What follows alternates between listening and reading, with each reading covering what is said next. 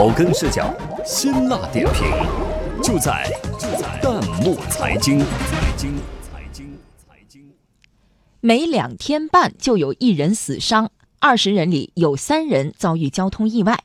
两千亿外卖市场的背后，让人不寒而栗。网友感叹：是什么让快递小哥一路狂奔？有请值班编辑崔健。他们戴上头盔，穿上红黄蓝色的制服，骑着电动车穿梭在大街小巷。他们车后载着大大的保温箱，成全了无数人足不出户享用美食的平凡理想。他们与时间赛跑的工作模式，也撑起了一个年交易额超过两千亿元的外卖市场。他们就是外卖小哥。目前，仅百度外卖、饿了么、美团外卖这三家外卖平台，在全国就有超过四百万名注册外卖小哥。这些外卖小哥们总是飞速地从你身边驶过，以致你总不自觉地为他们的安全担心。据上海市公安局交警总队统计，今年上半年涉及到全市送餐外卖行业的伤亡道路交通事故共七十六起。有媒体调查还显示，每两天半就有一人死伤，每二十个外卖小哥中就有三个遭遇过交通意外。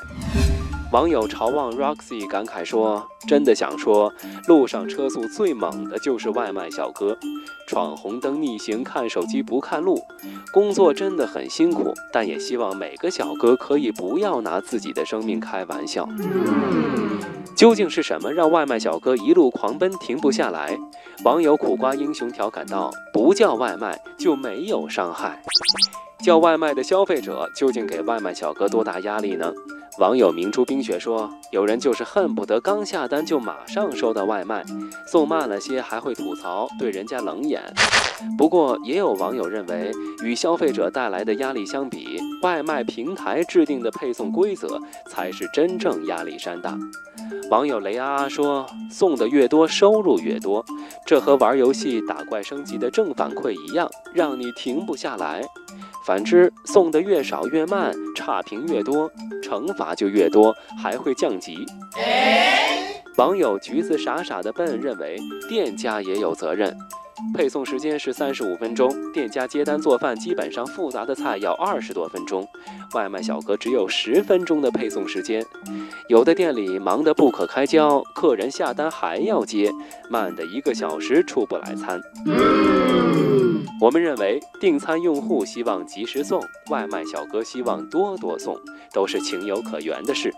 杭州的外卖小哥交通安全手册、深圳的外卖送餐车精细化管理平台等，也让我们看到相关职能部门也都没闲着。